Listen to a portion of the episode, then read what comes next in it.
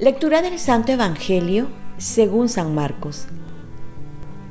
En aquel tiempo, Jesús atravesaba la Galilea junto a sus discípulos y no quería que nadie lo supiera, porque iba instruyendo a sus discípulos y les decía, el Hijo del Hombre va a ser entregado en manos de los hombres y lo matarán, y después de muerto, a los tres días resucitará. Pero ellos no entendían lo que decía y les daba miedo preguntar.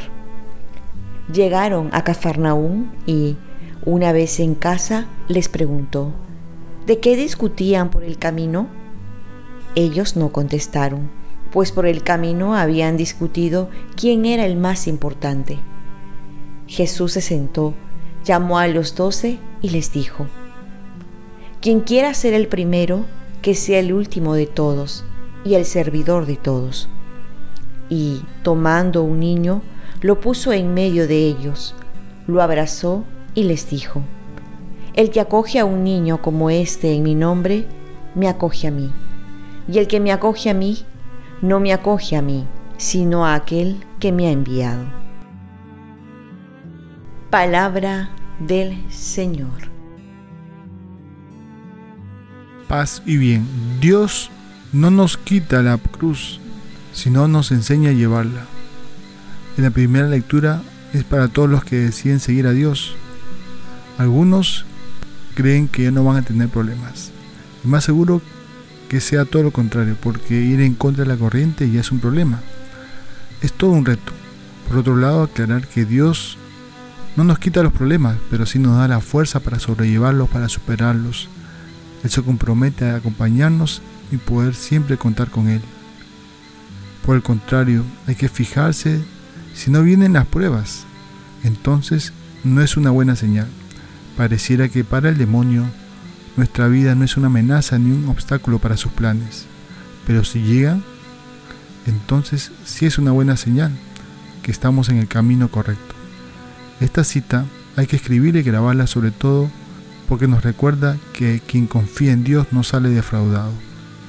Confía en Dios, Él te ayudará, enderezará tus caminos y espera en Él.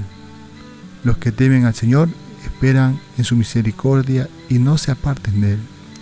En el Evangelio una vez más se ve cómo los discípulos no entienden el camino que iba a tomar el Mesías. Aún no están listos. Ellos les cuesta aceptar a un Jesús sufriente, y menos aún que va a morir.